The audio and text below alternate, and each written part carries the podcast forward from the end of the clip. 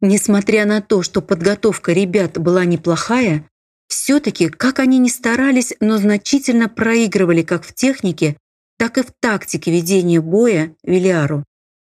Бой был настолько жестким и агрессивным, максимально приближенным к боевым условиям, что, казалось, даже воздух наэлектризовался от такого напряжения. Я же стояла, как на иголках от переживаний за ребят. Ведь Велиар использовал в основном запрещенные приемы, которые он, словно насмехаясь над своими противниками, просто не доводил до конца. Всем и так было понятно, что одно его неосторожное движение и летальный исход для его соперников был бы обеспечен. Очевидно, это понимали и наши бойцы, поскольку, в отличие от Велиара, им стоило больших усилий держать оборону. Зрители стояли в напряжении. Кто в переживаниях за своих, а кто и в явном восхищении таким боем. «Глянь, какая техника!» Андрей слегка толкнул Костика в бок, а затем, уже обращаясь к сенсею и не сводя глаз с Виляра, добавил «Здорово!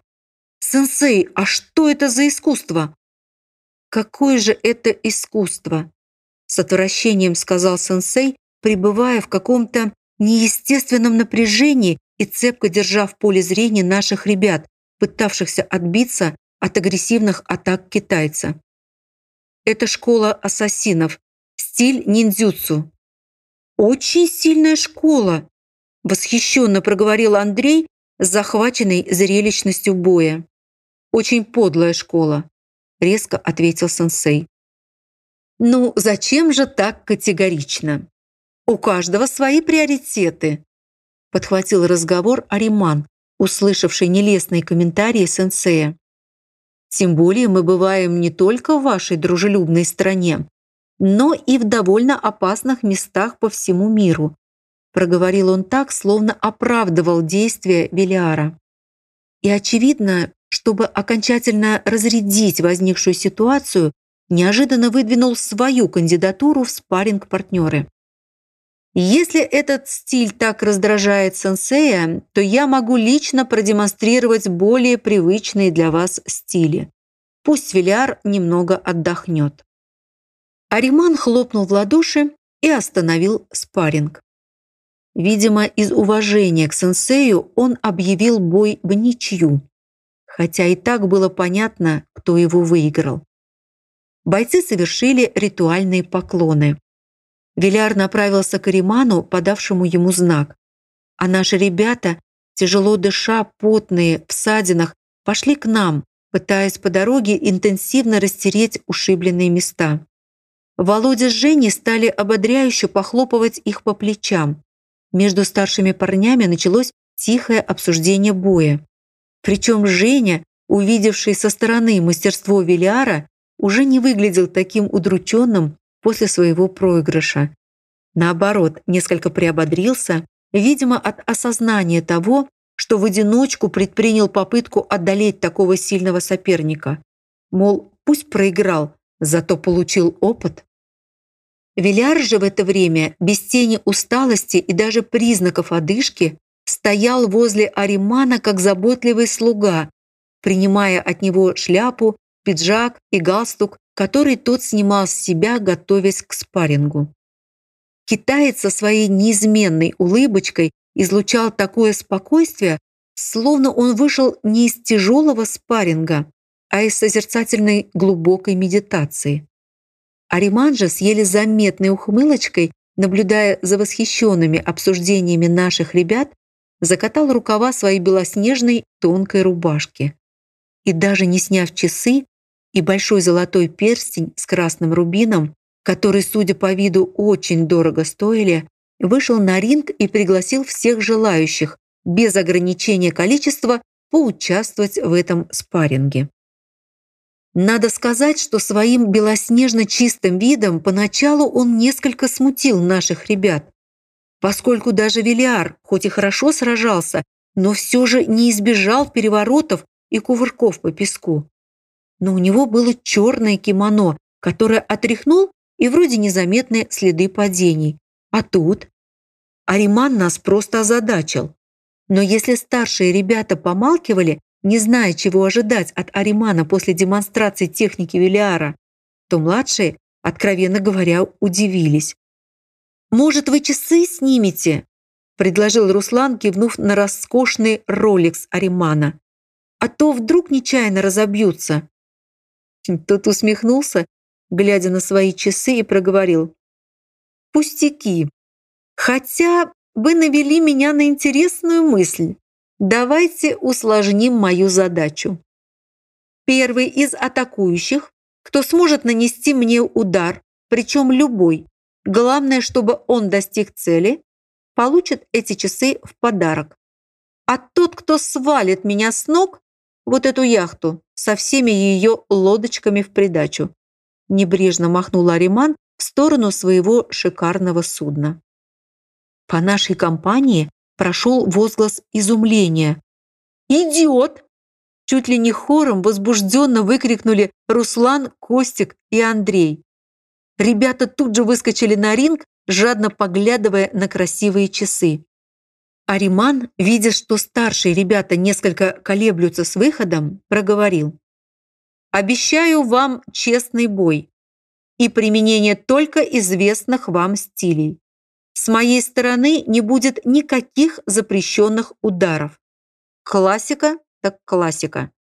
Вы же можете атаковать меня на свое усмотрение, как пожелаете. «Что-то мне это не нравится», – настороженно проговорил Виктор Володе. «Похоже, тут какая-то засада». «Проверим», – тихо пробасил тот. «В любом случае, лишний опыт не помешает». Старшие ребята сгруппировались, о чем-то пошептались и вышли на ринг, причем вышли и Виктор, и Стас, которые недавно участвовали в бое. «Действовать группой против вас э, не возбраняется?» – поинтересовался Володя. «Причем в любом составе и любыми комбинациями», – подчеркнул довольный Ариман. Женька, глянув на белоснежную яхту, смачно сплюнул в песок и предупреждающе произнес. «Ну все, Ариман, домой отсюда пойдешь пешком». «С удовольствием», – отозвался тот с улыбкой. Старшие ребята насторожились от такого олимпийского спокойствия их соперника, а младшие, наоборот, расслабились, очевидно полагая, что когда Ариман отвлечется на атаку профессионалов, они уж точно смогут нанести ему тот самый заветный удар стоимостью в Rolex. На ринг вышло 9 человек наших ребят, так что в зрителях остались мы с Татьяной, сенсей Николай Андреевич и Велиар. Парни окружили Аримана по кругу. Причем Стас и Виктор разместились спереди, Володя и Женя по бокам, Женя даже стал чуть позади, чтобы не попадать в поле зрения своего соперника. А все остальные – Руслан, Андрей, Костик, Славик и Юра – позади Аримана, видимо, считая это самой выгодной позицией для достижения своих целей. Совершив ритуальный поклон, по хлопку сенсея начался бой. Володя, Стас и Виктор практически одновременно стали приближаться к Ариману в легкой незаметной подшашке, совершая обманные выпады против своего соперника. Но Ариман спокойно стоял, глядя куда-то сквозь них, точно смотрел в никуда. Как я поняла, парни пытались своими резкими обманными выпадами отвлечь внимание соперника на себя, раздражая его периферическое зрение. Улучив момент, они двинулись в настоящую атаку. Причем Стас в прыжке Майя Тоби Герри целился в голову. Володя и Виктор пытались нанести удар в корпус Аримана. Одновременно стоящий до сих пор Женька кинулся Ариману сзади под ноги. Теоретически они применили беспроигрышную тактику, поскольку под таким натиском Ариман, защищаясь, обязательно бы отступил назад и, естественно, споткнулся бы опрыгнувшего ему под ноги Женю, яхта бы ребятам была обеспечена. Но вопреки всем ожиданиям, Ариман с легкостью совершил сальто назад. Приземлившись за Женькой, тут же, как только ноги Аримана коснулись песка, Он резко шагнул назад и вправо, уступив дорогу в атаге ребят, ринувшихся вместе со старшими парнями в бой. В результате такого резкого, неожиданного перемещения Аримана старшие, споткнувшись о массивное тело Женьки, свалились на парня, а на них по инерции, продолжая нападение, упали те, кто пытался наброситься на Аримана сзади. Получилась целая куча копошащихся тел. Все произошло практически мгновенно. Отставший от атакующих Славик очутился практически один на один позади Аримана. Правда, он не растерялся и попытался нанести ему удар в спину. Но Ариман, слегка развернувшись, ловко перехватил его руку, крутанул парня так, что тот приземлился на четвереньки. И, не дав ему возможности прийти в себя, подцепил его за шиворот футболки и пояс шорт и закинул на общую кучу. Сенсей и Николай Андреевич, наблюдая такую нелепую оплошность ребят, просто закатились от хохота, заражая и нас своим смехом. Даже Велиар позволил себе щедро улыбнуться, с гордостью посматривая на происходящее. Ребята стали с трудом выкарабкиваться из этой позорной кучи. Последним, отплевываясь от песка, поднялся весь помятый Женька. Надо было видеть в эту минуту его лицо. Оно было похоже на песчаную маску какого-то аборигена с двумя щелками вместо глаз. Причем, поднявшись, парень почему-то не сразу ее стряхнул, а стал выискивать того, кто его первый так проутюжил по песку.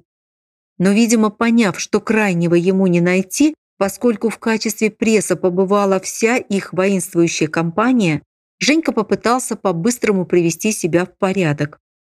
Он стряхнул с лица песок, стараясь попутно освободить от этой мелкой скрипучей пакости свою шевелюру, отчего его прическа стала похожа на гребень иракеза.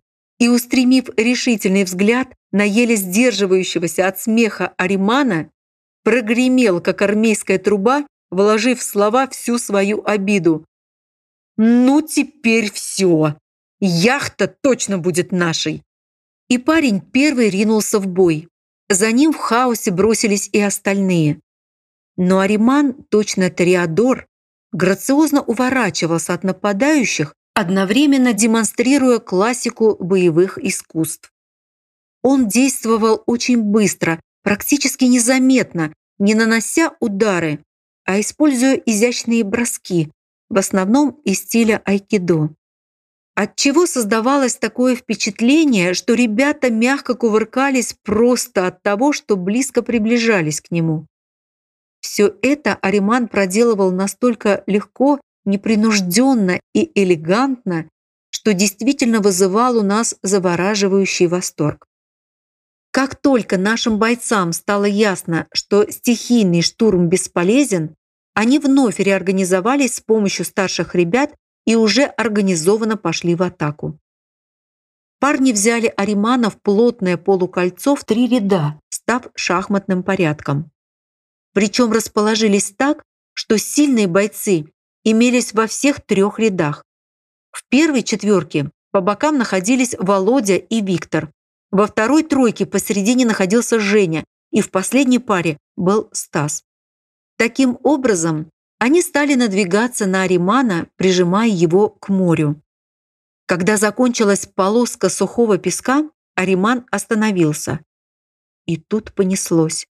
Шедшие в первом ряду Андрей и Руслан первыми предприняли атаку. И как только Ариман занялся ими, Женька разогнался и с боевым криком «Кия!» выпрыгнул в удар ногой Йока Тоби Герри. Летел он действительно красиво, прямо как в кино. Однако Ариман, отбросив очередного из нападающих, успел не только легко увернуться от Женькиного удара, но и нанести шлепок по мягкому месту парня правой рукой тыльной стороной ладони как раз перстнем. Отчего Женька резко преобразовал свой звук «Кия!» визгливая «Уя!» и, пролетев за Аримана, свалился в воду.